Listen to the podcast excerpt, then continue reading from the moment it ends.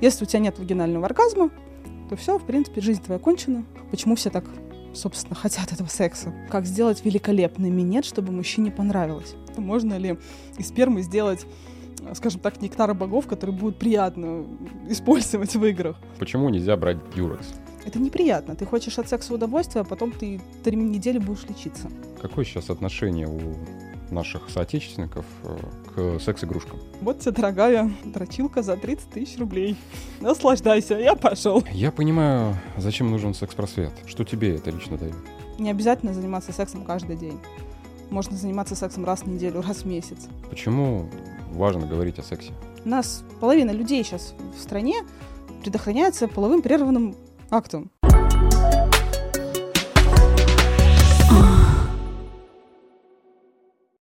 Привет, друзья, меня зовут Денис. Вы смотрите и слушаете подкаст 69. Не забываем подписываться, лайкать. И сегодня у меня в гостях Анастасия Яхн. Привет. Привет твои обзоры на презервативы, они, наверное, всколыхнули весь интернет. Ой, это моя гордость огромная вообще. А, а в частности, Дюрекс, мне кажется, они записали тебя в каких-то там злейших врагов. Да. Они Скажи, что не так вообще с современными презервативами? А, ну, в смысле современными. Ну, те, а. которые вот э, есть на самом рынке доступном, да, в аптеку вот приходишь, ну, почему нельзя брать Дюрекс? Вы можете брать, многие люди пользуются. И для многих они идеальны, потому что, во-первых, это удобно. Ты пошел в аптеку, тебе не надо там заказывать а, и ждать, когда тебе при, при, привезут презерватив. А так бах, нахлынуло желание, ты пошел, взял. Но дело в том, что дюрекс это, скажем так, низшее качество, которое можно купить на рынке. Это вот сравнимо с самым дешевым китайским презервативом, который продается за 800-900 тысяч рублей. Ну, тысяча рублей в, наш, в наших реалиях за 12 штук презерватива. Это очень дорого. Это неадекватно дорого. Есть презервативы, которые стоят 90 рублей за 3 штуку, и они будут восхитительны. Они будут невероятно мягкие, приятные. Дюрекс уже это пережиток прошлого, которое надо оставить, вот пусть они своей монополией занимаются. Просто обычно, когда ко мне приходят люди, я говорю, попробуйте, возьмите хотя бы пять штук разных. Вы поймете разницу, вы поймете ощущения другие а, потому что есть мягкий латекс, есть твердый латекс, есть полизопрен, есть полиуретан, есть разные материалы презервативов. Возьмите, попробуйте, поймете разницу в ощущениях. А, а когда дело доходит до лубрикантов, вот в этом вся кроется опасность, потому что большинство лубрикантов дюрекса имеют неадекватные составы, которые не дружны с микрофлорой женщины и появляется огромное количество проблем, таких как молочница, зуд, аллергия. Это неприятно. Ты хочешь от секса удовольствия, а потом ты три недели будешь лечиться. А все потому, что тебе была лень заказать адекватный лубрикант. Плюс лубриканты дюрекса — это липкость, это неприятные ощущения. Обычно же берут два в одном, вот эти вот массажные масла, чтобы и без, ну, недолго сох, ой, простите, а, чтобы недолго сохли, чтобы надолго хватало, они превращаются в, лип, в липкую жижу, которую ну, никакого удовольствия, когда все прилипает, и вы как на суперклей приклеились. Ну, то есть зачем? Сейчас на рынке больше, наверное, тысячи разнообразных презервативов, тысячи разнообразных лубрикантов. Они появляются с каждым днем абсолютно новые. Просто смотришь, там Балберис открываешь, там буквально каждый день по несколько десятков штук новых, вообще непонятных. Благодаря карантину вообще это стало огромным бизнесом. Лубриканты очень хорошо денег приносят. Ну, у тебя сейчас э, образовался какой-то, не знаю, там топ-3 э, Золотой пантеон. Лучших, лучших презервативов. Да, это золотой пантеон. А, безусловно, есть топ, это всегда в этом в моем сердечке. Неважно, что с ними будет, это Musculan Gold. Это великолепные презервативы, они очень мягкие, они блестят, и твой член в золоте. Ну, это как бы для праздников, это очень прикольно, интересно. Если смотреть на российский рынок, то в топе сейчас скин. Это полиизопрен, а, презервативы из искусственного латекса, и они отличаются от латексных презервативов, они более мягкие, более такие чувствительные, они не ощущаются вообще абсолютно. Если смотреть на американский рынок и заказывать, допустим, с eBay, то это бренды типа Трояна, XX, Акамото Краун. Акамото, кстати, жалко, что ушли с России. Вот. Также и у нас есть Максус, которые отличные презервативы делают. А, есть Пассанты, это английский бренд. Они Можно заказать с eBay, с Литвы. Они приедут там за неделю буквально, можно подождать. Но это одни из великолепнейших презервативов, они как шелк. Ну, то есть член в шелке. Это очень прикольно. Вот. Есть еще американский бренд презервативов One. У них очень много презервативов анатомических. То есть бывает же часто, что допустим, есть мужчины обрезанные, есть необрезанные. И необрезанным мужчинам очень сложно бывает подобрать презерватив, потому что презерватив не садится и крайней плотью закрывает головку. И мужчины не получают удовольствия.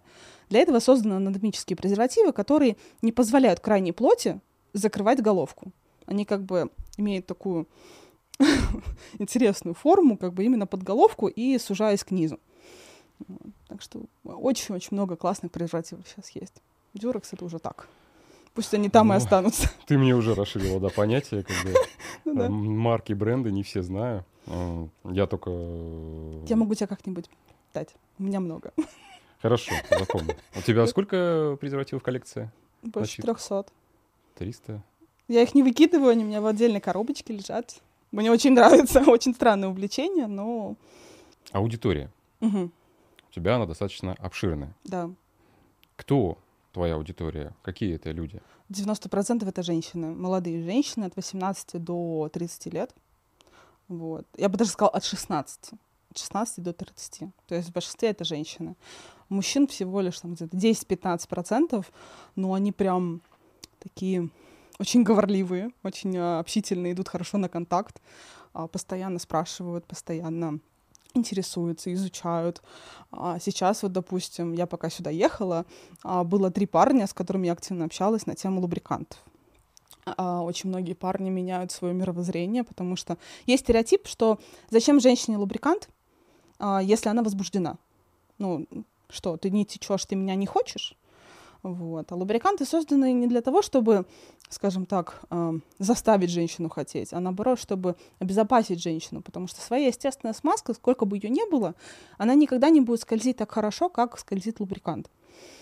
Вот. И многие парни сейчас это прекрасно понимают, это отлично, они берут, чтобы женщине было комфортно, чтобы у нее ничего не натирало, никогда ничего не болело, а, чтобы скольжение было приятным, потому что лубрикант еще усиливает ощущения. То есть это очень здорово, что стереотипы падают потихонечку. А что женская аудитория чаще всего спрашивает у тебя? На самом деле, в основном есть топ-3 вопроса, которые женщины спрашивают. Это а, почему у меня проблемы с оргазмом, а, как отучиться от душа, от а, мастурбации душем, а, и как а, сделать так, чтобы мужчина подольше не кончал. Скажем так, три таких топовых вопроса, которые спрашивают женщин. Ну, в основном всех волнует именно тема оргазма проблема с оргазмом — это прям такая насущная вещь, о которой хочется бесконечно разговаривать. Да есть э, какая-то вот эта идеальная составляющая сексуальной совместимости. Чтобы люди друг к другу подходили? Да. Наверное, умение общаться. Это самое главное, что должно быть в отношениях. Словами через рот. Собственно. Да, словами через рот, можно гениталиями через рот, я не знаю, как, как угодно. Главное, чтобы люди общались. Потому что без общения отношения очень быстро затухнут ты не можешь угадать, что думает партнер. Возможно, ты думаешь, что ему нравится минет, а на самом деле мужчина всю жизнь думает о том, не знаю, как стимулировать простату. И хотел бы всю жизнь. Или а, вообще мужчине не нравится минет. Он терпит просто ради того, что думает, что он, это нравится девушке. И оба несчастны в отношениях. Какое сейчас отношение у наших соотечественников э, к секс-игрушкам? Вообще, благодаря карантину, а доля секс-игрушек сейчас выросла на очень-очень много миллиардов рублей. Потому что игрушки прям стали очень сильно скупаться. Их э, начали использовать, очень многие пробуют. Потому что, ну, игрушки... Если раньше считалось, что игрушка — это замена мужчине, и, в принципе, очень многие мужчины ревновали к игрушкам. Сейчас мужчины очень хорошо дарят игрушки женщинам на праздники потому что есть игрушки, например, которые стоят там 20 тысяч рублей, 30 тысяч. Он такой, вот тебе дорогая дрочилка за 30 тысяч рублей. Наслаждайся, я пошел. Ну или используют вместе, потому что игрушки это интересно. Ты испытываешь новые ощущения, ты пробуешь что-то новое, ты заставляешь свой организм реагировать по-разному. Например, очень часто девушки не могут испытать оргазм, но беря игрушку в руки и используя двойную стимуляцию, когда партнер внутри, они испытывают то самое великолепное наслаждение, которое так долго хотели. А без игрушки у них бы этого не получилось. Потому что руки-то устают. Ну как, замучаешься, а игрушка... Как бы я всегда говорю, игрушка — это не замена мужчине. Это дополнение, потому что ни один человек, ни одни пальцы не могут сделать то, что делает игрушка, но игрушка не может дать то, что дает человек, потому что человек в первую очередь это тепло, это эмоции, это обмен энергией. Ну, то есть идеально, когда это соотносится в таком тандеме интересном. Ну, какие-то физиологические, психологические проблемы может помочь решить игрушка? Физиологически, да. Психологически зависит от проблемы. То есть все люди разные, у всех э, свой бэкграунд, свое воспитание, свой опыт, через который они прошли. И очень часто бывает такое, например, что э, у мужчины была девушка, и как-то случилось так, ну, чисто пример из практики, как-то случилось так, что во время процесса он очень сильно устал на работе, и у него упал. Она его засмеяла. Ну, просто смешок незначительный, который бы со стороны показался бы, ну, просто таким нервным смешком. А мужчина это отложилось в голове, и все, теперь для него каждый раз, когда бы он хоть немного уставал на работе, у него не происходила эрекция. Ну, потому что вот такой вот опыт. Он всегда помнил этот смешок. В этом случае только помощь специалиста, и чтобы убрать вот эти вот зажимы в голове. Всегда ли дорогие секс-игрушки лучше дешевых? Нет, абсолютно нет. Есть дорогие игрушки, которые ты просто смотришь на них и такой, что это такое вообще? То есть нет понимания того, что зачем это и что она дает. Есть прекрасные дешевые игрушки до трех тысяч, которые тоже способны подарить удовольствие. То есть не обязательно с самого начала брать игрушку, которая стоит там 15-10 тысяч. Можно попробовать там с чего-нибудь легкого. Сейчас на рынке есть тот же Satisfyer бюджетный. Есть куча других бюджетных игрушек, которые можно попробовать. А аудитория интересуется игрушками для двоих? Что, как работает? Ну, вообще, игрушки для двоих, э, если смотреть со стороны, допустим, вот этих прищепок, которые очень популярны, я считаю, что они должны быть исключительно для выхода куда-нибудь свет. Ну, допустим, ты используешь игрушку, отдаешь пульт партнеру, и вы идете в ресторан развлекаться или в кино. К тому же есть игрушки, которые вообще бесшумные. То есть это очень, очень весело. Но вот эти прищепки, во-первых, они очень анатомически зависимы. Потому что все мы прекрасно понимаем, что есть разные размеры влагалища, есть разные размеры членов. И если член большой, влагалище узкое, куда ты запихнешь эту и игрушку, и член, порвешься. Вот. И не всем мужчинам нравится, когда им что-то вибрирует по стволу. То есть это такое. Вроде оно, пар, вроде оно парное, а вроде как бы и мешается. Вот. В основном парные игрушки — это либо игрушки на расстоянии для игр, которые коннектятся с друг другом, а, либо это реакционные кольца, которые можно использовать вдвоем, потому что ему приятно, ей на стимуляцию клитора. Вот, вот такие игрушки это классно. Но они не пользуются спросом пока что. Потому что не все понимают, что это такое и как это используется. А есть ли понятие «я тебя не хочу»? Почему вот э, мы всегда стыдимся, что если не хотим секса? Есть люди, которым надо постоянно чувствовать себя привлекательными и возбуждающими. Иначе э, они теряют вот эту вот связь в отношениях. Э, допустим, мне для того, чтобы я чувствовала себя нужной, я могу в день по три раза сказать мужу, там, я люблю тебя. И я должна услышать это в ответ, потому что мне это важно. А, вроде ничего такого, а вроде для меня это приятный ритуал. И есть люди, которым, если там отказываешь в сексе, это очень сильно обижает. Ага, все, любовь прошла, ты вроде объясняешь, я устал на работе, я не хочу, меня на работе уже выебали со всех сторон. Ну, то есть все, я, я, все, что я хочу, это лечь просто на кровати и не двигаться. Какой секс? Ага, у тебя другая? Что ты меня не хочешь? То есть в голове всегда начинают такие маленькие червячки появляться, которые грызут. Ну, не хотеть секса — это нормально. В любом случае, потому что все мы люди, все мы устаем, и есть куча разнообразных мыслей в голове, которые мешают сексу. Просто не обязательно заниматься сексом каждый день. Можно заниматься сексом раз в неделю, раз в месяц. Это не говорит о том, что человек тебе не хочет. Просто сейчас секс не в приоритете. Всегда есть руки, игрушка, и можно удовлетворить себя как-то по-другому, переждать, а потом секс станет ярче. Как ты относишься к порнографии? Это какой-то хороший инструмент для настраивания на секс или какой-то вымышленный мануал, которому якобы нужно действовать? Порно таковое, скажем, двухстороннее отношение, потому что, с одной стороны, это интересный способ понять, что тебе нравится в сексе. Потому что ну, ты посмотрел фильм такой, ага, мне нравится фуд-фетиш, я бы хотела бы это попробовать. Или, ага, мне нравится там «Золотой дождь», это выглядит интересно. Почему бы это не попробовать? Ну, то есть есть моменты, которые рубрики ты можешь посмотреть, чтобы понять, что тебя возбуждает. Как-то разнообразить э, свои мысли. Если, особенно, если, особенно если люди в отношениях еще не знают, что их возбуждает. А с другой стороны, есть зависимость от порно. Есть стереотипность от порно. Например, все знают, что есть порно, когда из влагалища в анус и обратно. А это для женской микрофлоры очень плохо и небезопасно. А в порно это, в принципе, нормально, еще и без презерватива, еще и без смазки. Ну, мало кто понимает, что фильм — это фильм, и что за кадром стоит огромная куча врачей, которые это все вылечат очень быстро, а ты будешь лечиться очень долго и обретешь очень много проблем. Плюс гигиена же и все тому подобное. А, очень часто можно в порно видеть, как очень грубо обращаются с женщиной. И многие мужчины, допустим, это переносят в личную жизнь. Это не всегда правильно. Плюс есть зависимость от порно. Когда очень часто мастурбируешь на порно, у тебя срабатывает такой триггер в голове, и без порно ты не можешь кончить. То есть э, либо тебе надо постоянно мастурбировать, чтобы кончить. То есть от партнера ты не можешь кончить так, как ты кончаешь от своей руки. Это лечится все уже со специалистами, потому что это уже серьезная такая зависимость, которая можно самому, конечно, выйти, но очень сложно. Почему важно говорить о сексе? Потому что это часть нашей жизни. Все люди занимаются сексом, абсолютно все хотят секса, все думают о сексе, и все хотят секса.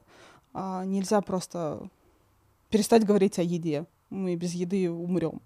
А, представь, допустим, ты приходишь такой в магазин, ну я хочу вот это. Что ты хочешь?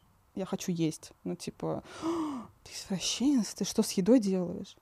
Секс — это то, что люди испытывают э, в своей жизни, через что проходят в отношениях, и как можно это табуировать. Да, я согласна, что нельзя там говорить «я люблю заниматься анальным сексом в кругу семьи». А, должны быть рамки, но в школах не учат финансовой грамотности, а это то, что нужно людям в жизни. А в школах не учат о том, что ты можешь заразиться разнообразным венерическим заболеванием от случайного секса в клубе. А это очень важно, потому что это безопасность, это твоя жизнь. Никто не учит про презервативы, никто не учит а, про беременность. А откуда люди должны это узнать? Из интернета? Ну да, там полно информации. Там такой информации, что на всю жизнь может хватить и отбить любое желание заниматься сексом. Это, это часть нашей жизни, которая должна обсуждаться. Мы должны уметь правильно жить в отношениях, мы должны уметь правильно разговаривать в отношениях. Мы живем с человеком, которого мы выбираем в спутнике своей жизни. Ну, то есть ты вот живешь с человеком, с которым, ну, ты выбрал человека на всю свою оставшуюся жизнь. И ты будешь сидеть такой с ним. Ну что, макарон поедим? Ну да. А потом ты удивляешься, почему человек идет налево к другому человеку. Ну, потому что, потому что ему с тобой неинтересно. А если бы люди были более открыты к своей второй половинке, которые они выбирают, чтобы жить с ней всю жизнь, у них были бы более счастливые отношения.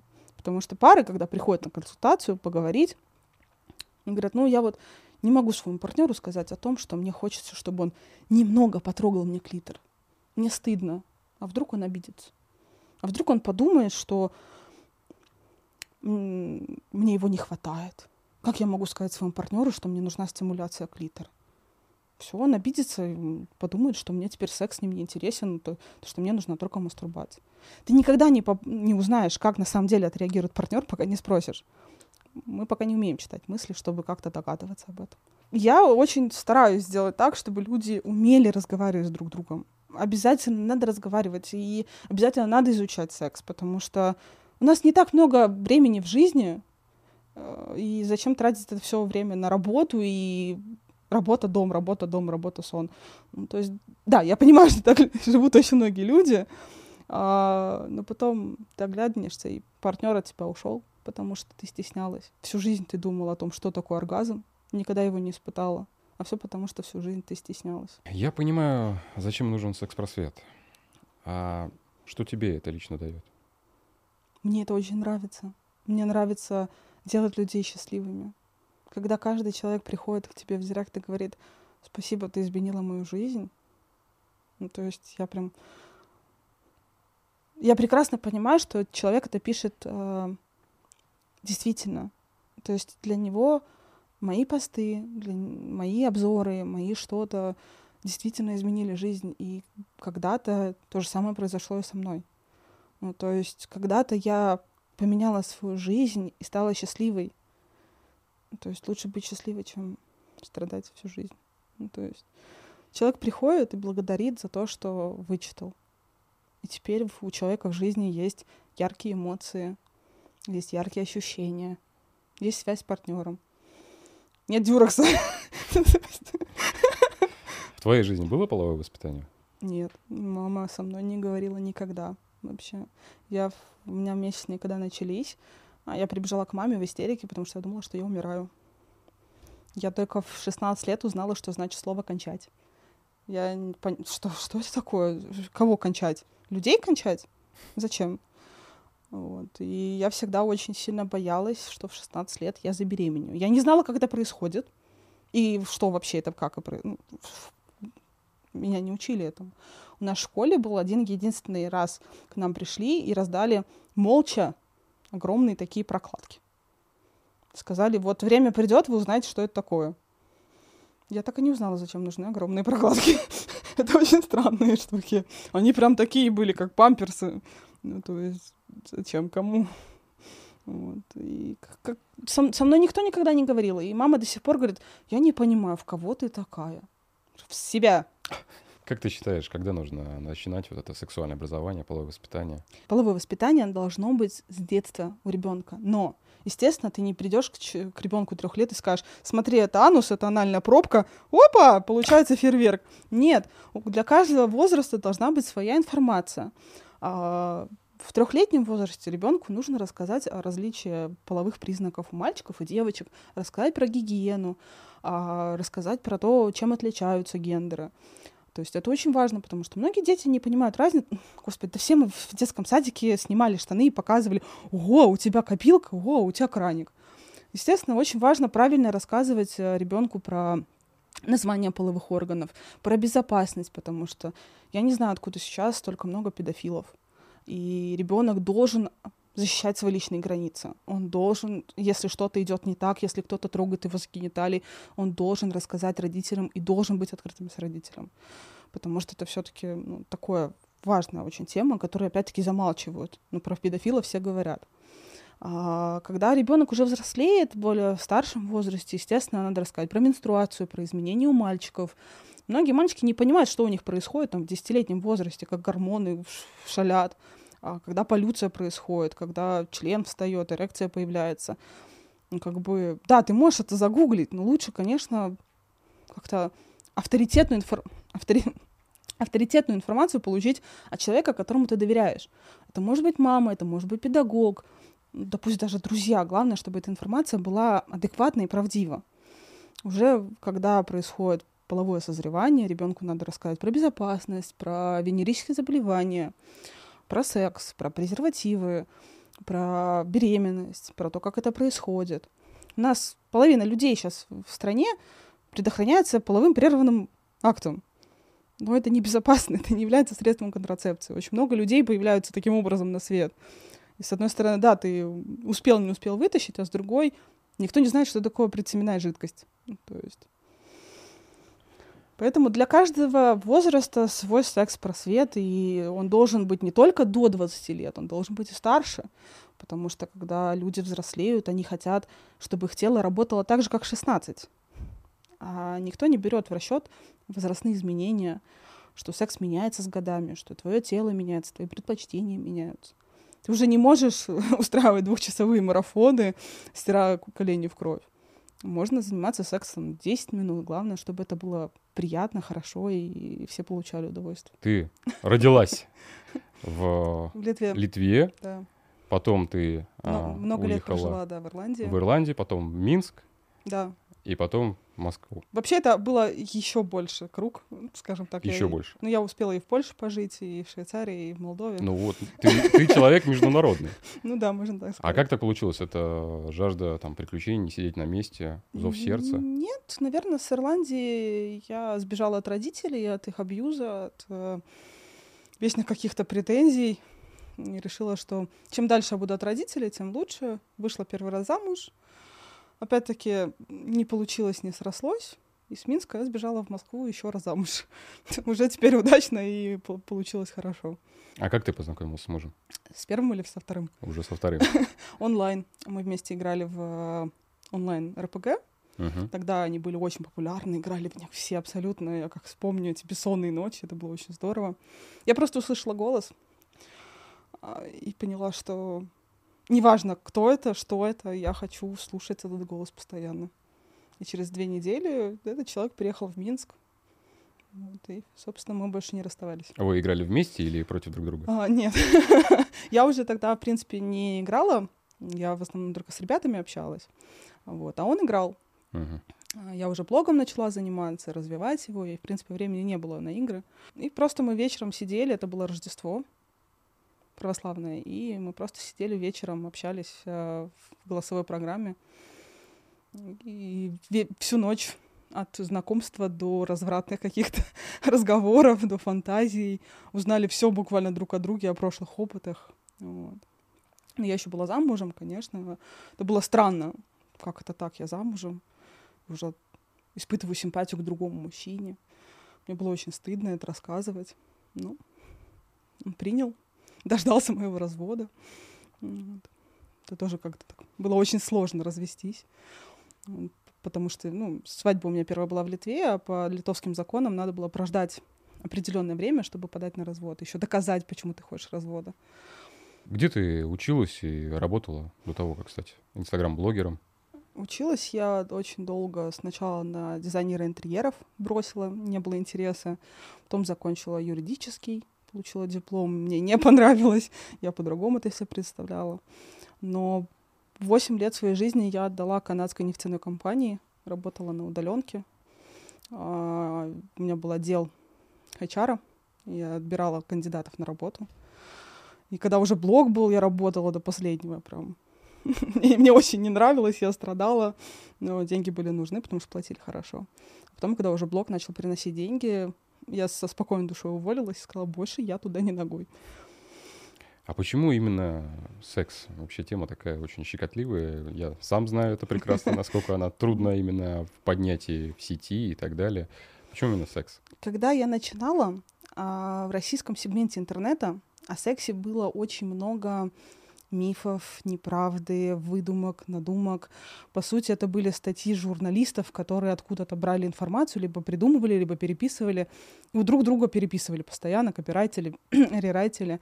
И, по сути, все, что можно было найти, это о том, что если у тебя нет вагинального оргазма, то все, в принципе, жизнь твоя кончена. Меняй партнером до бесконечности и страдай. А у меня были тоже, естественно, женские проблемы. Мне хотелось больше удовольствия, потому что в тот момент жизни я не понимала, почему все так, собственно, хотят этого секса. Что в нем такого интересного, что все так о нем говорят. Мне потому что совершенно не нравилось не заниматься им, не думать о нем, потому что я из религиозной семьи, и это вообще как-то ну, не складывалось. Я и секс вообще ужас. Но мне так хотелось изучить эту тему, что я начала копать. Я начала изучать, мне это понравилось. Я начала понимать, насколько сильно меняется мое тело, насколько изучение секса влияет на мою жизнь. И тогда был развлек... Он сейчас есть развлекательный портал на Пикабу. Я подумала, почему бы не- мне не попробовать написать статьи на тему секса. Ну вот то, что я узнала, почему бы мне не поделиться с людьми. Я написала раз пост, два пост. И мне это понравилось, и людям это понравилось. Им нравилось меня читать, у меня начали прибавляться подписчики, было очень много лайков. Потом на сайте появился пост девушки о том, как сделать великолепный минет, чтобы мужчине понравилось. Но он был пропитан таким ужасом, ну там прям такие советы были ужасные, там похлопать по мошонке, чтобы ему там Я так подумала, боже, да ни одному мужчине это не понравится. Там, оттянуть уздечку, о, не уздечку, а крайнюю плоть. Я такая, женщина, откуда ты это взяла все? Это же, ну, это небезопасно, тебе мужчина коленом в лицо прилетит. И мы поспорили с другом на тот момент. Он говорит, а напиши лучше. Если твой пост наберет больше лайков, чем у нее, у нее там что-то 2000 плюсов было, что-то такое. Спорим на 100 долларов. Я говорю, это не вопрос, сейчас все сделаем. И вот до сих пор, сколько времени прошло, это один из моих лучших постов на том сайте, во всем моем рейтинге, сколько постов было написано. Вот. И с тех пор я начала писать, писать, писать. Мне очень понравилось. А потом в мою жизнь пришел Инстаграм, и все еще больше закрутилось. В Инстаграме у тебя э, сразу появился ник «Ночная сказка»? Он изначально был. Он был с самых первых э, минут моей регистрации на Пикабу. То есть э, я во всех играх, у меня был ник «Сказка». Мне просто нравилось. А когда я пришла на Пикабу, он был занят. Я, я подумала, у меня, у меня не было ну, никаких э, подводных камней или ожидания, что я когда-то буду писать про секс. Нет, мне просто подумалось, что сказки же на ночь читают. Почему бы не назваться «Ночная сказка»? И он был свободен. Так и получилось, что незатейливый, скажем так, псевдоним стал личным брендом узнаваемым. Ты говоришь, э, у тебя религиозная семья. Да. А как они отреагировали на твой блог? Очень плохо. это, это была война очень долгая. А если мама более-менее адекватно отнеслась и сказала, чем бы дитя не тешилось, то тетя прям... Мы очень долго не разговаривали, мы ругались. А она постоянно звонила, чуть ли не угрожала, говорила, что зачем тебе это надо, ты хотя бы парик одень, тебя уже всех весь город знает и подшучивает над ней. Она у меня была в то время учителем русской литературы, довольно-таки известным человеком в городе.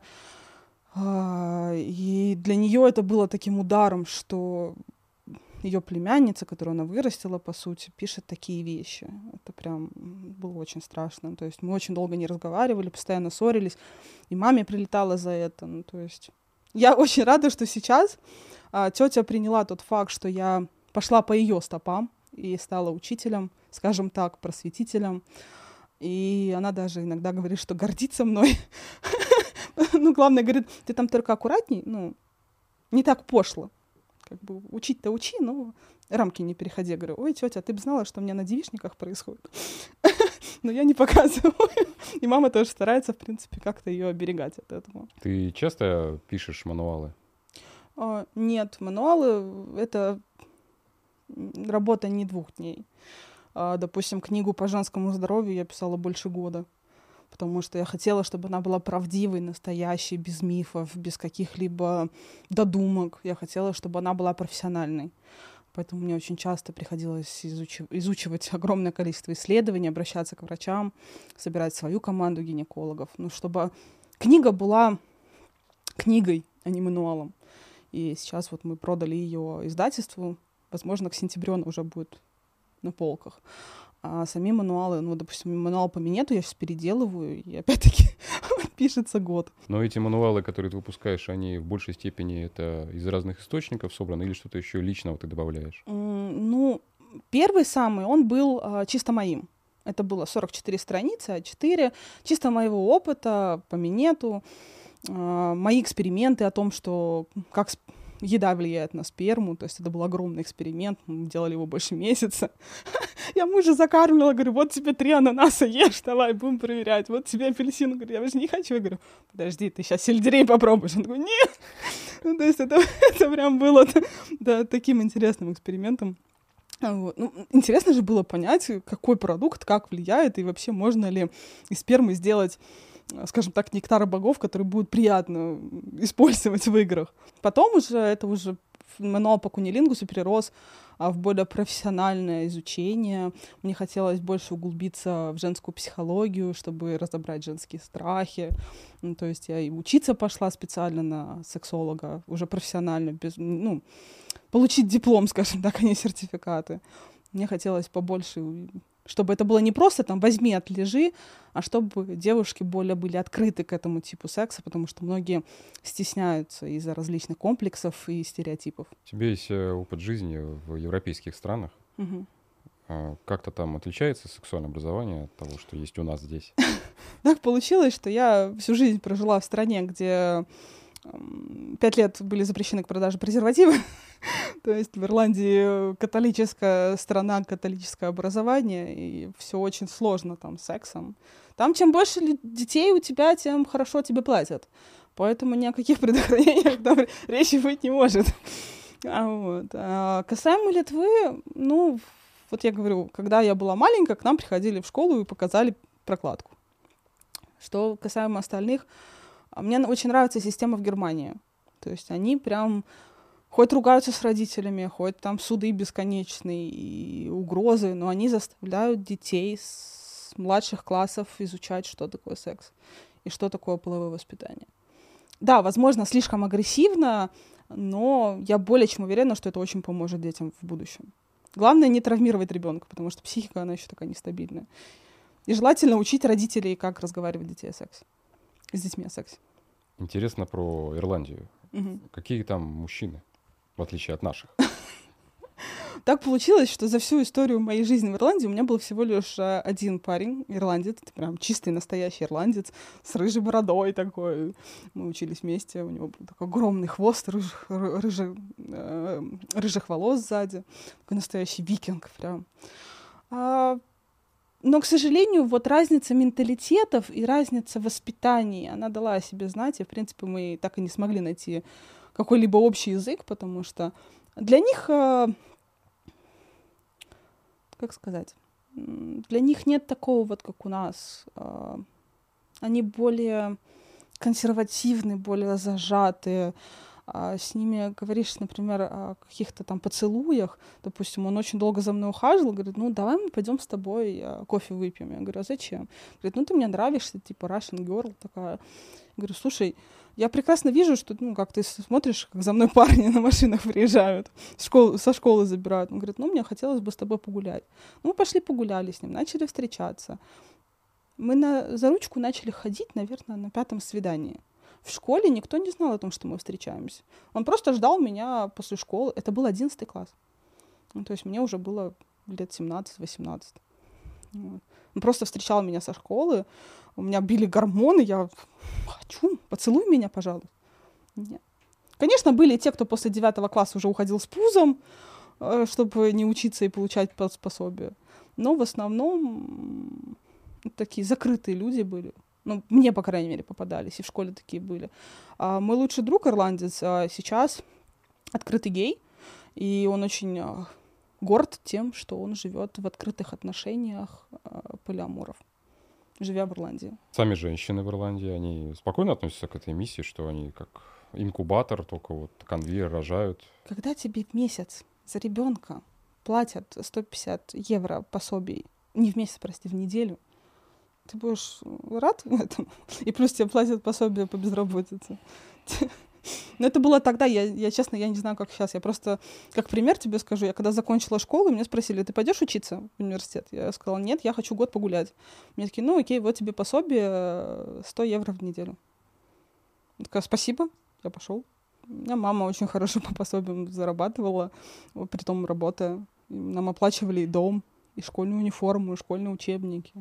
Ирландия в том плане очень хорошо была тогда для жизни для мигрантов. Когда ты начинала свою деятельность как секс-блогер, угу. эта ниша, ну, безусловно, была не настолько заполнена. Нет, тогда было очень мало. Тогда была Никонова, и, ну, в российском сегменте. Да. И все. Но сейчас э, этих последователей уже полно. Конечно, очень много секс-блогеров, и э, я говорю, что секс-блогеры, а не секс-просветители, потому что был момент в Инстаграме, когда тема секса была очень хайповой. Это был очень дешевый подписчик, это были очень рабочие макеты. Э, все писали про секс, абсолютно все писали про секс. Мамочки, гимнастки, мужчины, все писали про то, что как женщине получать удовольствие, что надо делать. И очень много блогов выросло на этой теме. Сейчас хороших э, секс-просветителей, опять-таки, мало, потому что не все пишут э, правдоподобную информацию, э, многие додумывают от себя, придумывают какие-то невероятные факты. А не все пережили блокировки в Инстаграме. Многие потеряли очень... Очень многие потеряли свои блоги и перешли в Телеграм, где потерялись. То есть кто-то, кто-то смог выжить в этой гонке, а кто-то набрался маленький такой маленькое комьюнити там, в 5-10 тысяч человек и продолжают свою миссию нести. А чем ты отличаешься от них? Вот у тебя достаточно, по сравнению с остальными, да, которые есть известные, mm-hmm. у тебя достаточно большой объем аудитории. Я очень много денег вложила в то, чтобы достичь этого. Ну, то есть у меня в месяц очень много денег уходит на продвижение, чтобы оставаться на плаву, и чтобы у меня активная аудитория была. Плюс у меня очень лояльная аудитория, которая, ну, которая мне очень доверяет всем моим словам. Потому что я давно в этой теме, и, в принципе, у меня аудитория видит, как я расту, как я учусь, как я меняюсь. А, опять-таки, обзоры очень много влияют на лояльность. Ну, то есть это моя такая ниша, которую никто не смог заполнить, никто не смог так же сделать, как я. А с другими блогерами ты сотрудничаешь? В плане... Именно в плане секс-блогеров? Есть две девушки в Питере, с которыми я общаюсь, но как друзья нет. Я стараюсь... У меня был, к сожалению, неприятный опыт, поэтому я стараюсь э, держаться на расстоянии. Ты вливаешь много в свой блог, да? Да. Сам блог и мануалы приносят доход? Конечно. Это основной доход? Да, да. То есть блог мне приносит основной доход, который, на котором я живу. Я читал, что у тебя когда-то был тоже заблокирован блог твой. Дважды, да. Даже дважды? Дважды. Первый раз э, через год после того, как я начала, начала вести блог, э, блог был 100 тысяч, меня заблокировали на месяц. Это было очень болезненно. Мы заплатили очень много денег э, за разблокировку, и блог вернулся. Помню, мы каждую понедельник и среду с листиком фотографировались, отправляли в техподдержку, и они отвечали, не, сори, типа, иди отсюда. А потом он просто появился. А кому деньги платили? А, людям, которые, я не знаю, работают они в техподдержке или как-то по-другому сотрудничают. Вот, но он в общем, помог. Помогло. Да. Второй раз был прошлый год, как раз вот э, э, с ноября по февраль, три месяца, у меня заблокировали аккаунт э, из-за неудачной шутки. Мы написали пост, э, ответы на вопросы мужа, и он неудачно пошутил. Полились огромное количество жалоб от э, женщин, которых оскорбила его шутка. И, собственно, на три месяца я улетела. Мы платили деньги разблокировщикам, ничего не помогло. Это было три человека, которым мы заплатили, ничего не помогло. А потом просто... Это было 4 февраля, мы сидели в кальянной, уже думали о том, чтобы на- начинать новый блог надо вести, потому что, ну, я не могу без блога, я должна, это, ну, это, это часть моей жизни, и, в принципе, я, я, я не вижу себя в другой роли какой-то на данный момент. И мне просто написал друг о том, что я вижу твой аккаунт, твой круж, кружочек. Я говорю, может, это второй? Он говорит, нет. И я сижу с трясущимися руками, пытаюсь войти в аккаунт, и он появляется. Это было прям незабываемое ощущение, когда ты столько времени, лет, сил вкладываешь в детище, и он вернулся. А нет такого эффекта, когда ты приходишь в какую-то тусовку, там, друзей, знакомых, и они знают, что у тебя есть этот блог, что ты этим занимаешься, и начинаются вот эти консультированные вопросы. А как, а так? Э, нет, я научила своих друзей, что мы друзья, но я, ну, как бы, давайте, вы видите во мне человека, а не секс-блогера. Если вам нужна будет какая-то помощь, не лично, пожалуйста. Я не могу смотреть на человека и слушать его личные проблемы. У меня очень богатая фантазия, и я очень хорошо умею представлять. Поэтому даже когда мама мне говорит, слушай, давай поговорим с тобой о проблемах с папой, я говорю, нет, не надо. Я уже это представила. Боже, хватит, пожалуйста. Ну, то есть э, у меня очень сильные личные границы. Я прошу друзей э, не переходить их. А часто сталкиваешься в сети с непониманием? Нет, на самом деле. У меня и хейтеров-то мало. Последнего, который был со мной два года, я заблокировала недавно. Наконец-таки. Мне хватило силы воли. Ты так долго его терпела? Да, вообще. Ну, я, я, я очень... Мне было очень интересно понять, зачем человек постоянно мне пишет оскорбления. А, касаемо фигуры, касаемо моей внешности, касаемо... А, например, мы недавно катались на каруселях, он берет такой, о, бегемотиха, карусель сейчас сломается, тебе не стыдно?